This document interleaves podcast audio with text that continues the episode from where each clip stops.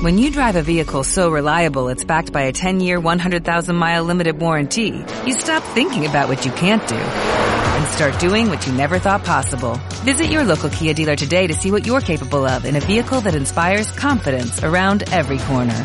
Kia, movement that inspires. Call 800-3334-KIA for details. Always drive safely. Limited inventory available. Warranties include 10-year 100,000-mile powertrain and 5-year 60,000-mile basic. Warranties are limited. See retailer for details.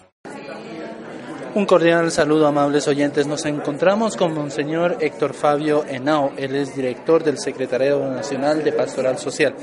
Monseñor, este octavo congreso ha traído muchos frutos, muchas reflexiones, mucho trabajo. ¿Cuál es como la principal conclusión?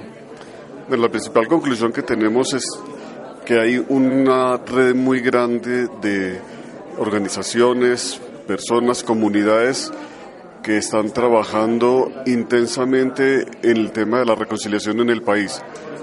Hay dificultades grandes, hay muchos desafíos, pero la voluntad de estas organizaciones en, en los territorios es muy importante.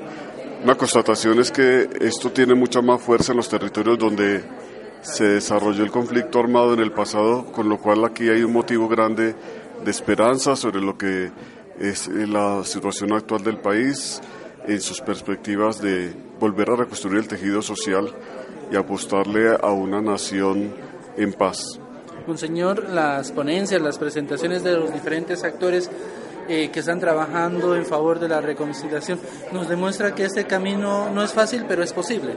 Sí, hemos escuchado experiencias del África, de Asia, eh, que nos aportó la Universidad de Notre Dame en Estados Unidos con sus ponentes que estuvieron acá. También hemos escuchado de eh, varias experiencias en el país muy importantes. Entonces sentimos que estamos en un momento de grandes desafíos, de grandes retos, en un momento que exige muchísimo. Sabemos que es un proceso que va a durar un tiempo largo, que cada vez irán apareciendo nuevas dificultades.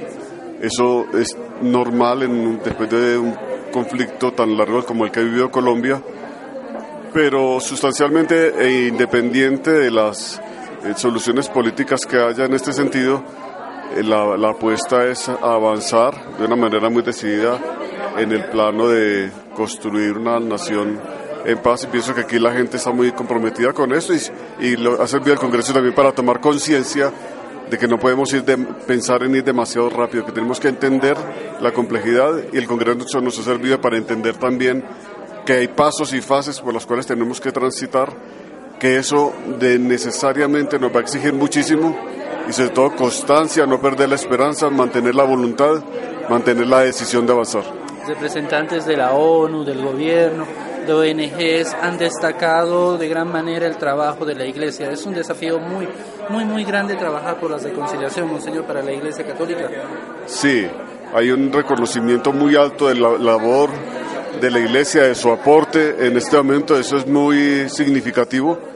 Lo hemos recibido como una, eh, una voz de ánimo, fundamentalmente, pero también nos hace ser más conscientes de la responsabilidad y de las grandes oportunidades que la Iglesia tiene.